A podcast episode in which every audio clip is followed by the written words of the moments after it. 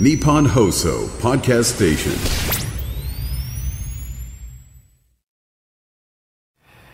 10月26日木曜日時刻は午後3時半を回りました FM93 AM1242 日本放送ラジオでお聞きの皆さんこんにちは辛坊治郎ですパソコン、スマートフォンを使ってラジコでお聞きの皆さん、そしてポッドキャストでお聞きの皆さん、こんにちは。日本放送の増山さやかです。あ、そして木曜日は。こんにちは。日本放送の飯田コーチです。今忘れたと。忘れました。ごめんなさい。辛坊治郎ズームそこまで言うか。この番組は月曜日から木曜日まで辛坊さんが無邪気な視点で今一番気になる話題を忖度なく語るニュース解説番組です。今日は大阪。はいはいあ辛坊今日はひ治郎。どいですよ。本当ね。今日私大阪ですね大阪ですよねえー気温が今22度、はい湿度が50%風速33.1メートル東京どうですか？はい。えー、日本屋上の温度計、気温21.4度、湿度42.9%。まあ、大阪も東京も今日は似たような陽気って感じですね。晴れですか？晴れです。はい。いい天気ですねいい天気ですか。いいなんか天気。行楽に最高の気象状況になりましたが、こんなタイミングでまさかこんなにひどい風邪をひくとは思いませんでした。おっとっと。っと増山さんいかがですか？映ってませんか？今のところ。あのちょっと喉がイガイガするなあそれは来ましたね。間違いないですね。心房筋が少し入ってるかなって感じはしますけどね。えーどうなんですかね。大丈夫ですよ。こういう時やっぱりね、はい。本格的に熱が出るとかですよ、ええ食欲が落ちて体調が悪化するとかっていうことになったら、まあちょっと検査して適切な治療を受けようと思いますけれども、別に熱があるわけじゃないんですよ。昨日も日本放送出るときに、日本放送の入り口のところにある体温計、必ず私が入るときと出るときと体温を測ることにしてるんですが、昨日、まあ、申し上げたように入った時の体温体温が36.3度で、ん出た時の体温が36.4度だったんですね。で、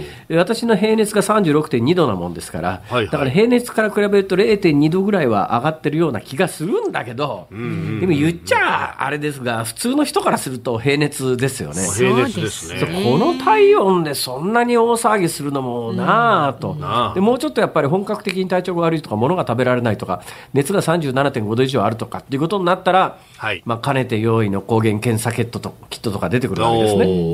ところが、まあ、このタイミングでそれほどでもないのに、これ、抗原検査キットでコロナにしてもインフルエンザにしても、なんかそういうのが出ちゃうと、身動き取れなくなっちゃいますから。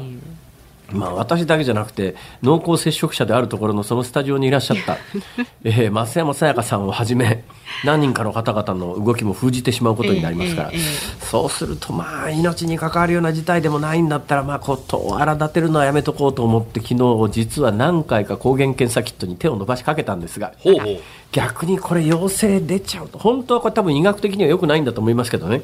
良くないんだと思いますよ。それはまあ検査をして陽性が出たら、えー適切に自分で隔離するとかなんかその方が世の中のためだと思うんですけどもや。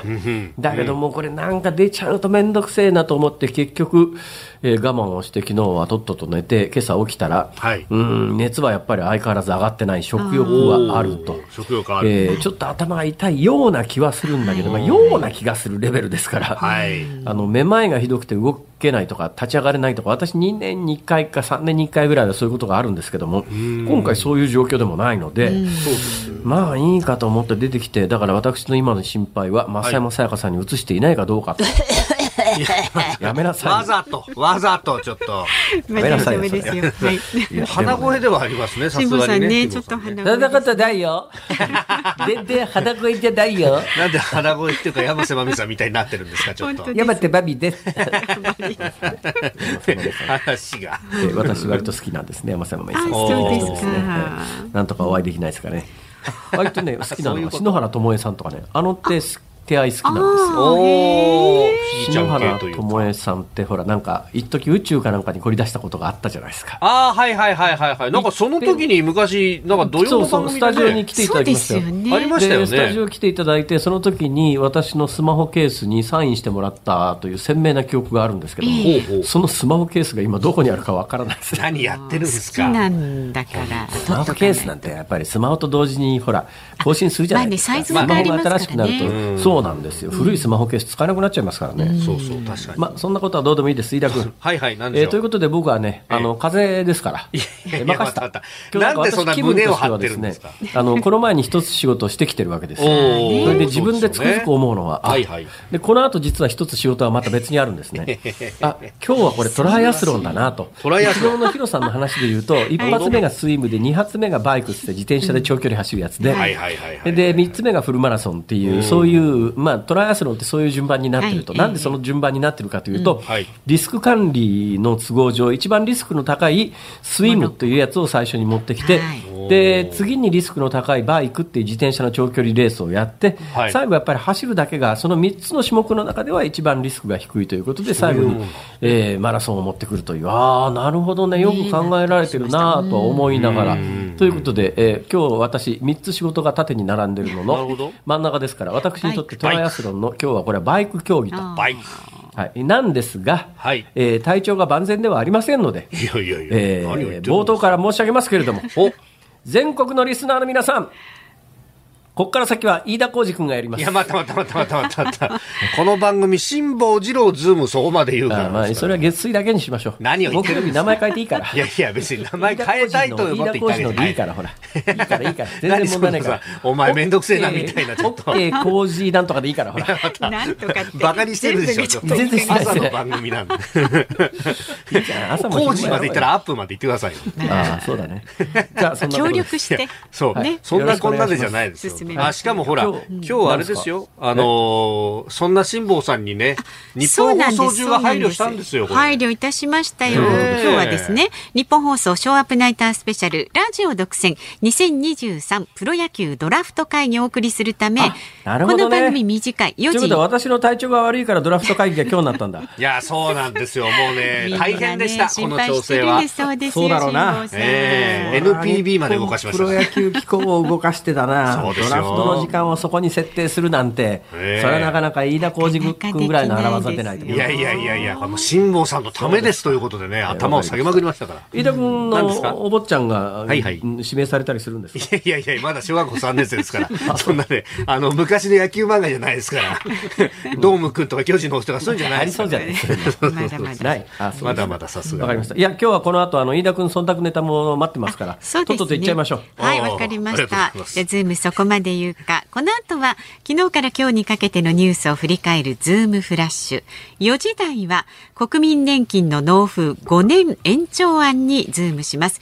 で、この後は、えー今お伝えしましたけれども、ドラフト会議ありますため、番組4時45分までの時間短縮、その分ね、ぐっと中身は濃縮してお届けいたします。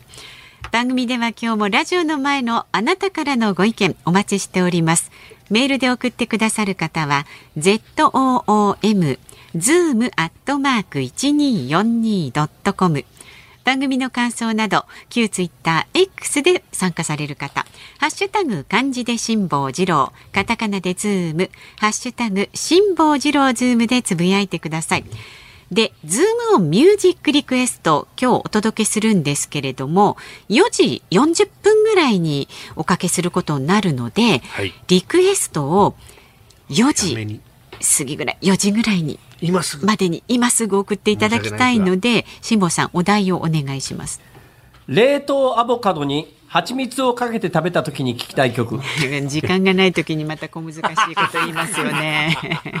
もう一回言ってください。冷凍アボカドに蜂蜜をかけて食べた時に聞きたい曲。冷凍アボカドに蜂蜜をかけて食べた時に聞きたい曲。え、もう理由は聞かないでください。あはー美味しそう。ちょっとこれ難しいかもしれませんが、4時頃までに送ってください。えこちらも選曲の理由も書いて、zoom アットマーク 1242.com でお待ちしております。おりますさあ続いて、ガイタメ .com プレゼンツマーケットインフォメーションです。東京株式市場日経平均株価は昨日と比べて668円14銭安い3万601円78銭で取引を終えました。トピックスは昨日と比べて30.15ポイント低い2224.25で取引を終えました。円相場は1ドル150円60銭付近で取引されています。東京市場の円相場は年初来安値を更新する展開となりました。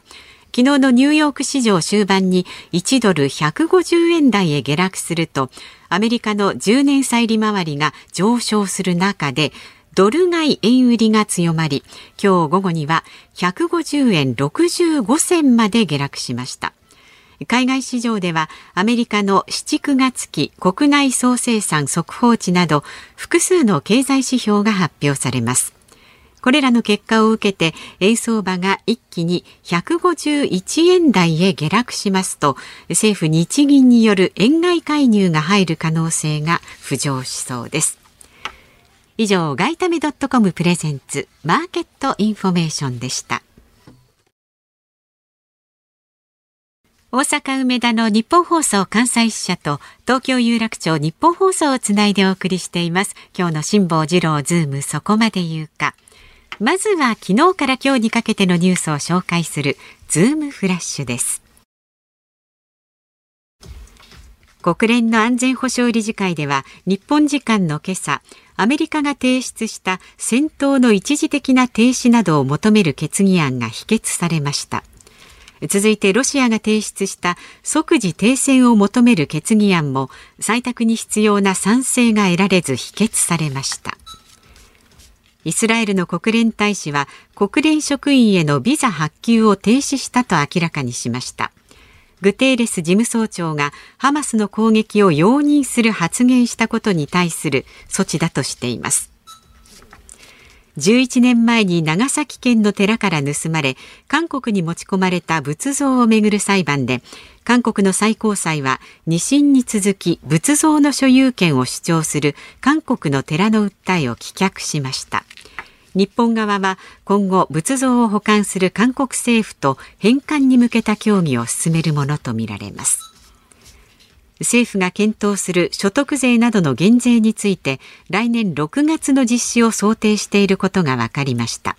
1人当たり所得税で3万円住民税で1万円をそれぞれ減税する案が浮上しています。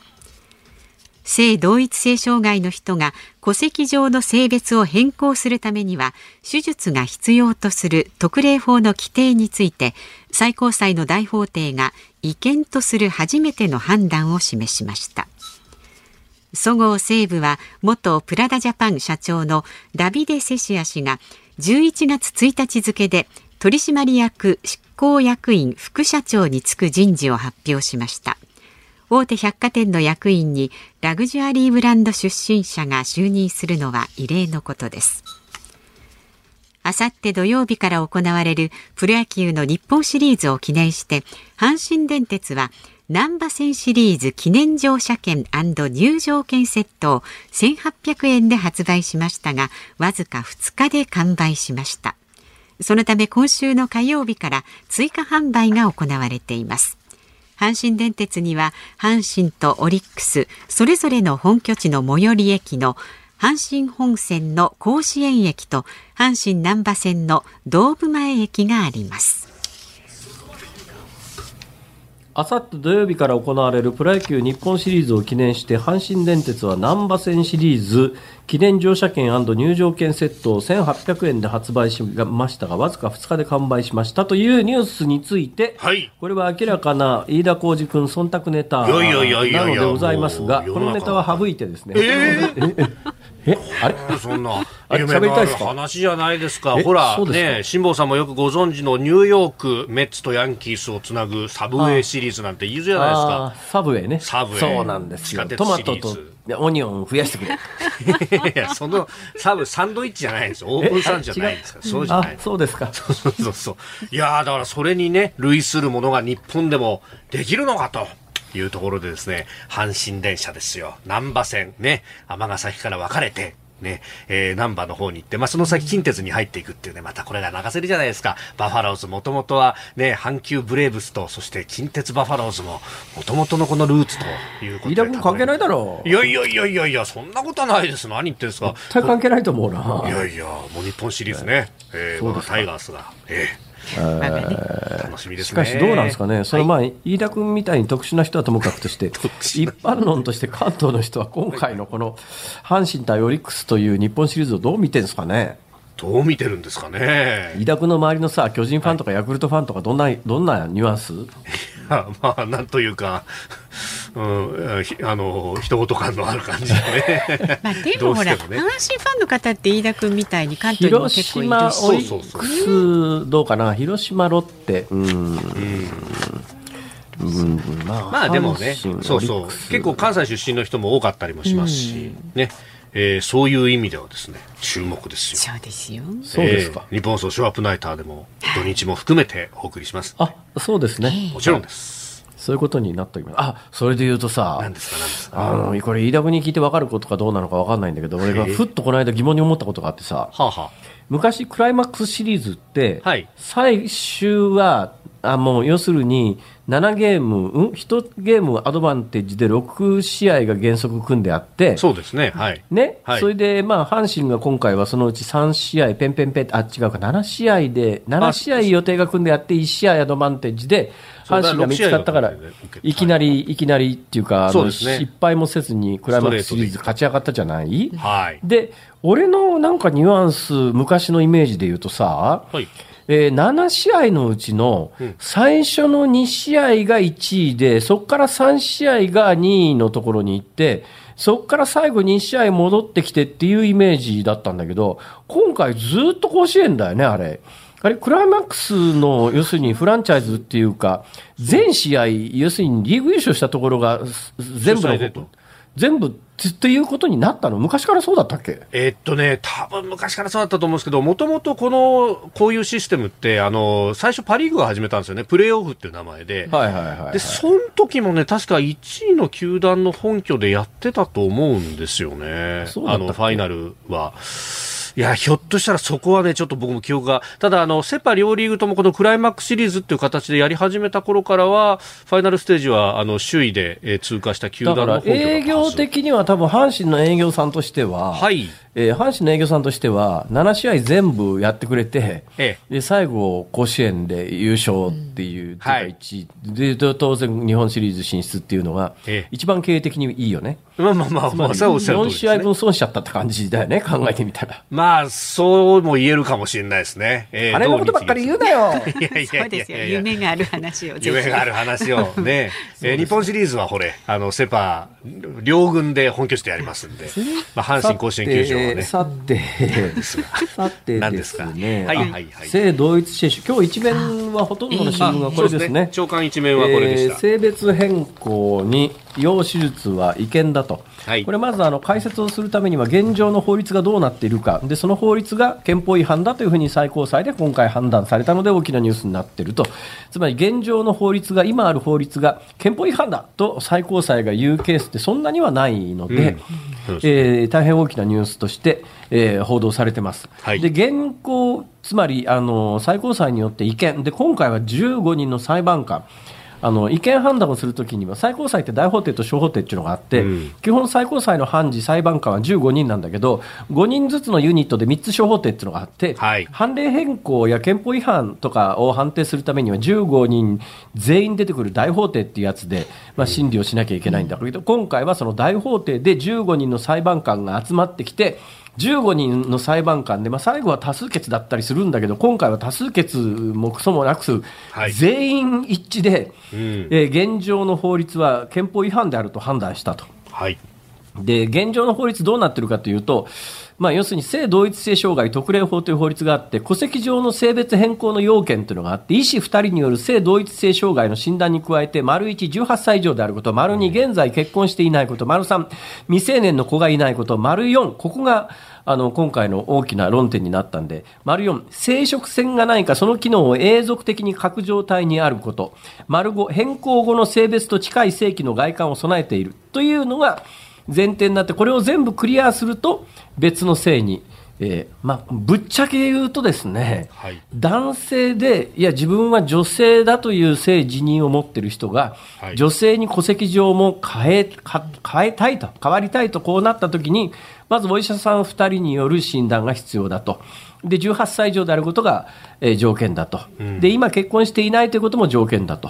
で、未成年の子子供がいないということも条件だと。で、そこから2つの要件。これが今回大きな論点になったんだけども、要するに手術して、はい男性が女性になろうという時に手術して、男性としての性的機能を失っていなきゃいけないと。つまり子供ができる状況ではいけないということだよね。で、そのために手術が必要だと。で、もう一つこれ5っていうのが変更後の性別と近い性器の外観を備えている。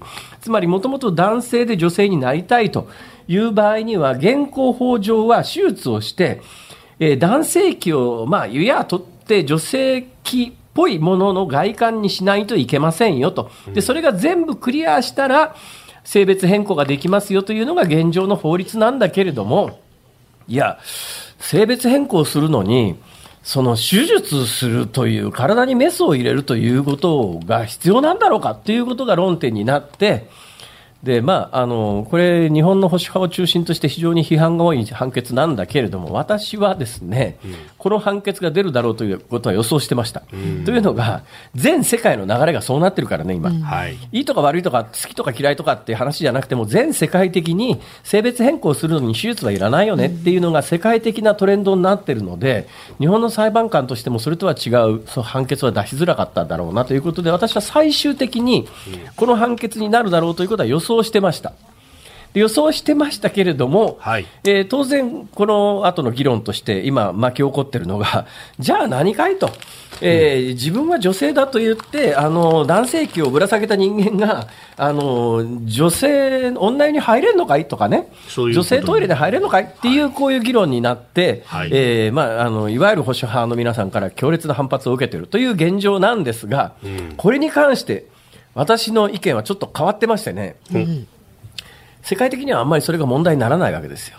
なんで問題にならないかというと、男性同士であっても真っ裸になってお風呂に入るという習慣が世界にはほとんどないんですね、これがはいないんですよ。で、今当たり前のように日本では、まあ男湯、女湯、男性も女性もそれぞれ裸になって、完全に裸になって、えーお風呂入りますけれども、世界的にはその手のし温浴施設みたいなところはいくらでもありますけれども、はいどこでも、えーまあ、お風呂に入るための服みたいなものを着るかなんかして、ええ完全に真っ裸にならないんですよ。同性同士でも、お互いに裸が完全に見える状況にはならないわけですよ。そうすると日本でこれから何が起きるかというと、おそらく近い将来、はい。日本でお風呂に公衆浴場に入るときに裸で入るという習慣が世界標準になっていくとだんだんなくなっていくんだろうなという私は危惧を持っています。もう一つ全然別の解決方法はあるわけですよ。はい。えー昔のよう、昔の今でも一部東北にありますけれども、そもそも全部混浴に戻してしまうという。江戸時代はそうだった。はいえーただ、まあこれはもう残念ながら今は冗談の範囲でしか言えないわけで、真面目にそんなこと言ったらどんなことになるか分かんないんで、真面目には言いません、今のはあくまでも冗談ですから、だけど、今、世界のトレンドを見ると、日本の裸で、男性は男性全員裸で、女性は女性で全員裸でっていう、そういうのが世界、世界のいわいわトレンドの中で言うと、かなり異質な扱いになってきてるので、まあ、インバウンドの観光客がこれからどんどん増えてくるような事態になったら、日本のその長い、私は大変いいと思っている伝統が、おそらく根底からひっくり返る時はもう近いなという、そういう感覚を持っております。ズームフラッシュでした。10月26日木曜日、時刻は午後4時3分を回って、まもなく4分になるところです。大阪メダル日本放送関西支社から辛坊治郎と。東京有楽町日本放送第三スタジオから増山さやかと。飯田浩二の3人でお送りしております。はい、この後は日本放送ショーアップナイタースペシャルラジオ独占2023プロ野球ドラフト会議をお送りするため、この番組4時45分までの時間短縮で今日はお届けいたします。はい。で、メールを一つご紹介いたします。はいはい。辛坊さんがね、おっしゃっていた篠原智恵さんについてですあ。あ、はいはい。日野市にお住まいのハイパーチョモランマダセンさん。ほいほい。篠原智恵さんについて一時,、えー一時期宇宙に凝り出したとの言及がありましたが、はいはいはいはい。篠原智恵さんは高校時代から天文部に所属し、天文部？うん、3年生の時には部長を務めておりましたので 一時期凝ったというよりは、えー、もともと知見はあったと思いますよ。何を隠そう篠原智恵さんは私の高校の同じ科の先輩です。だへえ。42歳の方。ほら。そうなんだ。どこの高校のどこのかかは存じませんが、なるほどね。宇宙はいいっすよね。宇宙。はい、でも、どうなんだろうな。どうすか、飯田君？なんすか？あのね、20億あげるからさ。20億？うん、20億あげるから、ちょっと宇宙行ってみる？おっと、なんか、どうなのか、この会社でその話題に触れるのは。ちょっとね、なんかすごい遠回りして。いや、でも、わかんなか20った億はポンと出るんですけどね、なかなかね、一人4万円も厳しいっちゅうね、この国ですと。ああ、え、あれ？え別にしっかりと、検討に、あ検、あ討をごまかした、あごまかした、ごまかした、総理ごまかした。便利ですよね、それね。総理ごまかしたぞ、これ。こ れえ動かして。はありません。えはー、い、じゃあ総理ズームをミュージックリクエスどうトですかね、これあの所得制限つけるとかつけないとかって話に最近なんか今日昨日今日ぐらいに急に盛り上がってるんだけど、ええその通りです。増税、あいけない。経済、経済、経済であります。大もう3回繰り返しゃいいみたいな。2000万円で、最初なんか世耕さん600万円とか言われて、せこいせこいとかなんか言われたんで、なんか所得制限の部分ですね2000万円とかって話になってきて。さ大体2000万円の所得のあるサラリーマンなんかほとんどいないわけえで、えそうすると2000万円で所得制限かける面倒くささを考えて、要するにもう、言うやさ、はい。ごくごく少数でしょ？ごくごく少数を排除するということは、はい。要するに、そこを排除するということで、要するに人気を得たいという、どこまで行ったって人気取りかよっていう、やそんな気がする、今日この頃。ええ。住民税の非課税世帯とかも調べてみると8割方60代以上だったりするんで、高齢者は、高齢者はほ。ら、高齢者は投票に行くからね、そこですよね。それで言ったらさ、はいはい。えー非課税世代が、要するに税金払ってない人が7万円ずつもらえて、はい。税金払ってる人たちがはい4万円ってさ、はい。これどっかも、どっかおかしくねえか？というか、それって還元なの？っていうね。還元ってね。一回もらったものを戻すから還元なんでしょって話なんですけど、これだと還元じゃないよねいや。まあ、だから所得がそれは住民税も払えないぐらい低いという方々はしかわいそうだから、それなんとかしてあげたいとは思うけれどもや、ええまあ、高齢の方で年金でギリギリっていう、ギリギリその水準っていうような人には7万円が配布されて、えーあの重税と高い社会負担にあえいで一生懸命子育てしてる人たちがはい。4万円っていうのは、どうも、まあ、尺に合わないという世論が起きても、総理、しょうがなくないか？えーまさに、えーそういったご指摘も踏まえて、えー検討に、えー検討を加速化あさせていきます。いずれにせよ、えー私は大まかな方針をお示したのに過ぎないわけでありまして、えー詳しいことは、えー与党のお税制調査会減で検討していただきたいと、こういうふうにえー願っております。えーご清聴ありがとうございました。まあ念のたあめ偽物です。のそうですね。ねあの、ね今日初めて聞いて、今、今聞いて、ね総理そんなこと言ってんだと思う人も稀にはいいるかもしれないからね。一応そうやって解解説しとかないと。一応、あの、国会答弁をベースに偽物ですよ。偽物であることは間違いない。偽物ですまあ多分本物も似たようなことは言うと思います。ここまででは、さあ、ミュージックリクエストご紹介していきます。え今日はここですかそうなんですよ。言ったじゃないですか、オープニングで。あ、そう。はい。短縮ですからね、番組がね。まずは中央区のアメンボマンさん61歳男性。あ、そう、今日のお題はお題は、冷凍アボカドに蜂蜜をかけて食べた時に聴きたい曲。リクエスト曲、郷ひろみさん、花と蜜蜂だそうです。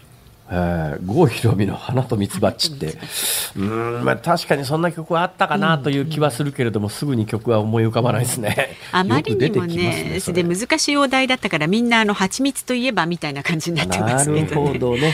茨城県蜜蜂ハッチのテーマとかそういうやつですかね。おあ、まあいいです。気にしないでください。取手市の61歳虎のしっぽさんはですね、はい蜂蜜といえばハニーから倖田來未さんのキューティーハニーはいかがでしょう？なるほどね。キューティーハニーね。うん悪くないっすねあ。とは違う角度から板橋区の新次さんはアボカドといえば森のバターという異名がありますね、はいはいはいバターといえば BTS のバターをリクエストしますなるほど。バターと蜂蜜ってなんとか、なんとなく近いっすよね。相性いいっすよね。美味しいですトーストにバター塗って上から蜂蜜ってこれは悪くないっすよ美味ね。しい、はい。それから、勝子さん55歳、浜松市の男性の方。冷凍アボカドに蜂蜜。そんなことしたことありませんが、みずみずしい感じと体に良い甘さにより元気が出そうです。そこでこんなタイトルの曲を思いつきました。オアシスと、オアシスと果樹園。桑田佳祐さん。ありがとうございます。いや、この曲も知りま、存じませんでした。失礼しました。えーはいゆきひろさん、横浜市25歳の方は、毎日営業者で聞いていますあり。がとうございます。ごがとうございます。苦労様です。お疲れ様です。今日は考える時間が鬼のように少ないのにテーマが激ムズで酷ですね。すみません。そうですか。申し訳ないですね。アボカドと蜂蜜ということで、プリンセスプリンセスのだからハニーをお願いし悪くないます。ですね。はい。そして千葉県柏市にお住まい柏野博さんは、へいへい、ひろしです。蜂蜜は甘い絶上に。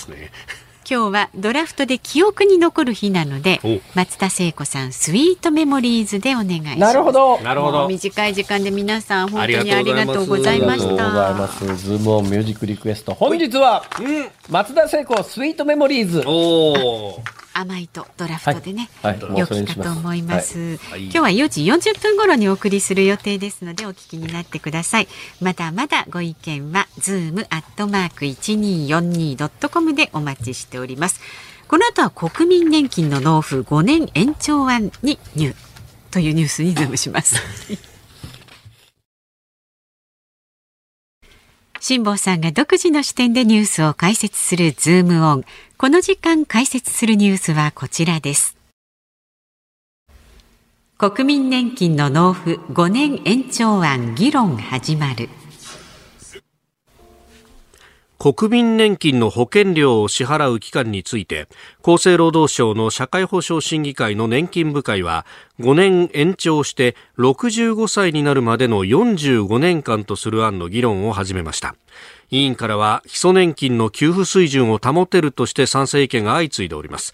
その一方で保険料の負担追加負担増加や追加で必要となる国庫負担の財源をどうするか検討すべきだという指摘も出されました。厚労省は来年中に制度の改正案をまとめたいとしております。まあ、年金問題っていつまでやるつもりなのかしらっていう感じですね。はい。国民年金。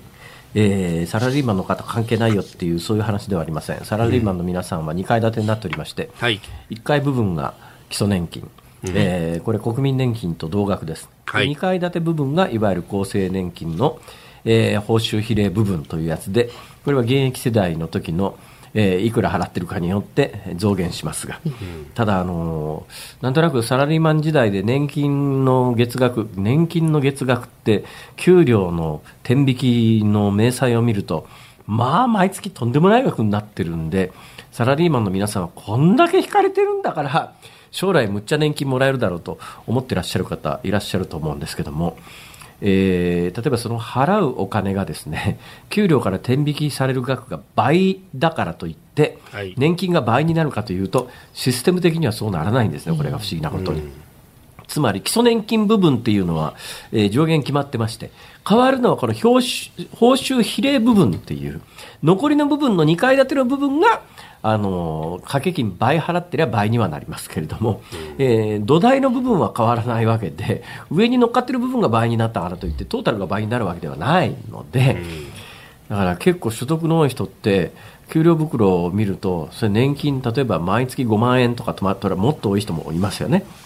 えーそうすると、うーん、これきついよなと思うんだけれども、国民年金との、まあ、基礎年金との大きな違いか、違いはちょっと、国民年金って、受給の人っていろいろいらっしゃるんですけども、昔は国民年金自体はね、国民年金自体は、まあ、あの自営業者の皆さん、自営業者の皆さんは定年退職がないんだから、あの老後はもう定年退職、サラリーマンは定年退職があって、60歳とか、昔は55歳ですけれども、そこから先働けなくなるんで、そこからやっぱり老後を支えるお金が必要だねっていうことで年金制度が始まったんだけど、国民年金に関して言うと、一番遅れて始まって、いや、自営業の皆さんは別に定年退職ないから年金いらないでしょうなんだけれども、これがやっぱり政治的に問題になって、はいえーそういう自営業の皆さんにも、老後の小遣い、だから最初は老後の小遣いですよ。うん。だから老後の生活を支えるための年金じゃなかったんで、金額も非常に低いと。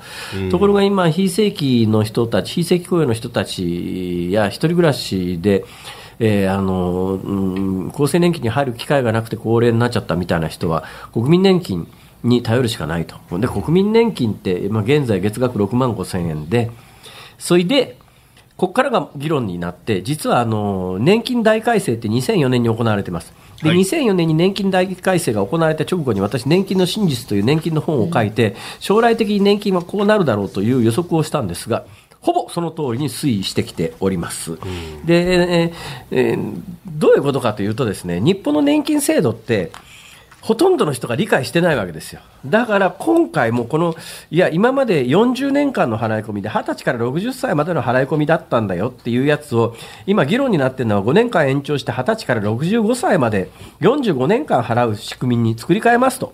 こういう話を聞いた瞬間にネット上ではですね、要するに、年金の額が変わらないのに、5年支払いが増えるということは、1万今月、月額1万6000円、うん590円かなんか払ってるわけで、はい。これが要するに12ヶ月っていうと約20万円だと、20万円かける5年だから100万円も負担増になって、年金変わらないってどういうことなんだ？っていう、こういう反発が起きるのは当然なんだけれども、はい。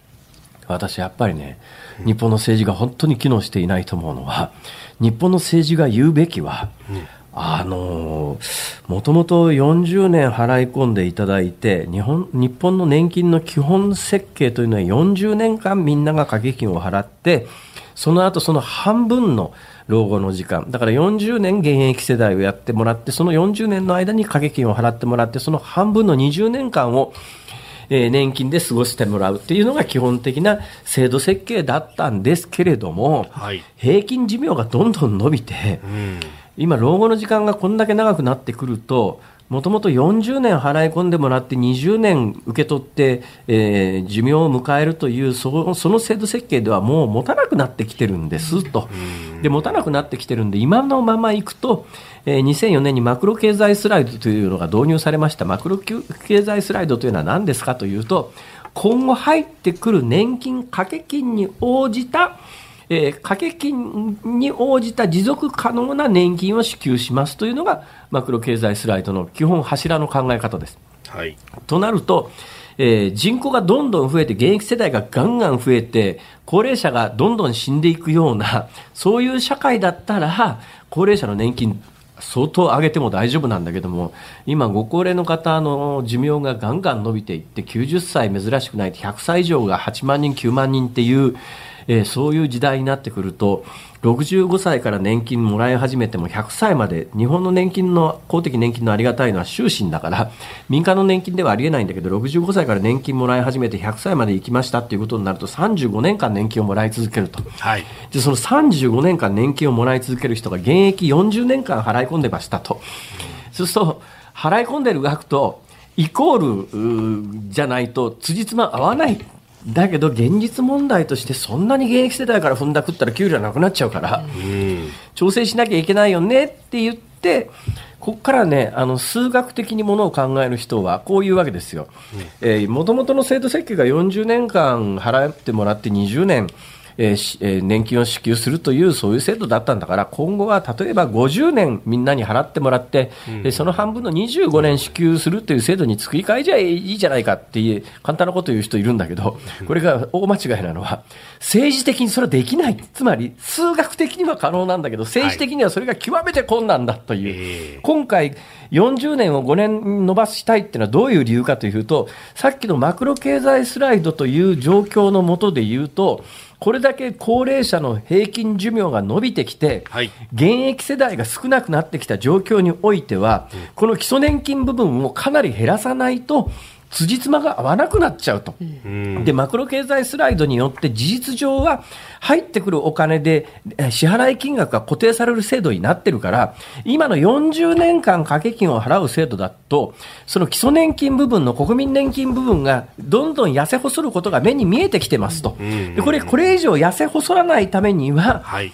申し訳ないけれども、支払い期間を5年間延長させてくださいと、20歳から支払い始めて65歳まで払い続けるという制度に変えますけれども、その代わり、あの、今の、今の状況だったら、このぐらい国民年金が減りそうなのが減らずに済みますっていう説明を政治がちゃんとやらなきゃいけないんだけども、あの政治はそれを言ったって、なんだ増えないのか減らないだけかみたいな話になると政治的に得しないからって言って、誰もその説明をしないわけですよ。はい。理解する人がほとんどいなくなって、えーネット上なんかでは、なんだ5年もあの支払い額が増えて、100万円も支給額が増えるのに、いくら年金が増えるのかも分かんないじゃないか、大体年金で生活なんかできないだろうみたいな議論になっちゃうと、なんか取られ損みたいな議論になるんだけど、いや、そうじゃなくて、今のまんま放置すると、本当に将来的な国民年金が先細っていって、制度的にどうにもならなくなりますよと、これをなんで政治家が言わないかというと、これを言った瞬間に、2004年の年金大改正の大騒ぎを私は鮮明に記憶してるんだけど、あの時政治家の人人たちは、100年安心プランで、これでもう打ち止めですと、この改革をすれば年金は持続可能だからって言ったんだよ。はい。持続可能ならそのままやれよと。で、それを今回みたいに国民年金の納付を5年延長しなきゃいけないという議論が起きるのは、ごめんなさい、2004年の年金大改正は不十分で、それでは持続可能ではなくなりましたと。その、それ以降、想定外に平均寿命が伸びて、現役世代の数が減ったんですと。今のままほっとくと、まともな年金もらえなくなりますよと。えー老後なんとかさ生活支えるだけの年金が必要でしょと、そのためには年金改革しなきゃいけなくて、その第一弾として、きあの、納付を5年間伸ばすんです。えー2004年は、ごめんなさい、嘘つきました。ごめんなっていうところまでちゃんと説明して、国民に理解を求めないと、こんなもん、これだけ聞かされたら、それは世間は反発するよ、そりゃ。だからね、説明すべきことをちゃんとしてないからこういうことになっちゃって、年金制度全体を誰も理解しないまんま、なんかネットの世論みたいなので反対が燃え盛って、結局手つけられずにふっと気がついてみたら、10年後、とんでもない金額に国民年金が落ちていて、はい。えーに 2, 階建て部分の1階だからサラリーマンの年金も激減していて、いや、こんな年金じゃ、今の年寄り、今、これ2023年の年寄りは厚生年金で食えてるけれども、今から20年後のだから、俺らはまあギリギリ生き延びられてたとしても、飯田君が高齢になるときには、こう年金がなくなることはありませんけれども、そのはい年金で今の高齢者と同じように、ギリギリでもご飯が食べられるかというと、飯田君、はい。無理だね。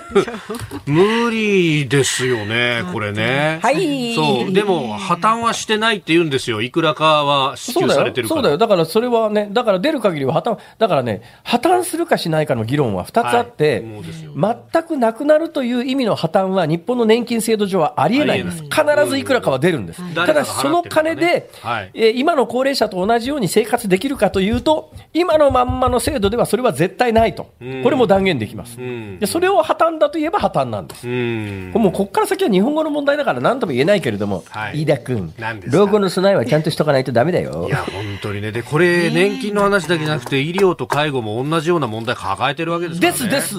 なんだかんだ言いながらね、今の高齢者は恵まれてるよ。そう。こんな医療もうできないんですよ。世代間で議論を分断するな。現役世代ばっかり負担させるないや、飯田君、冗談じゃない、本当に。一生懸命働け。ほら、働け、ほら。投げましても収集つかなくなったんでこの辺りでズームお、働いてるね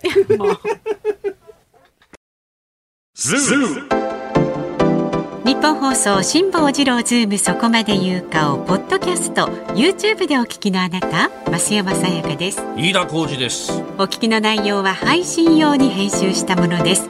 辛坊治郎ズームそこまで言うかは月曜日から木曜日午後3時半から生放送でお送りしています。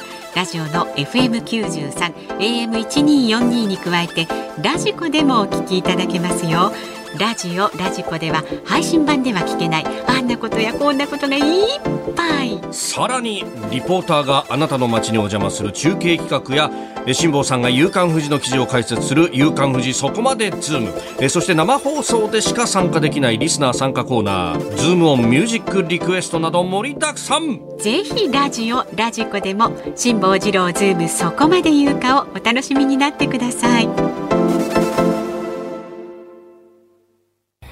ズームオンミュージックリクエストをお送りしているのは千葉県柏市柏野博さんからのリクエストです。松田聖子スイートメモリーズ。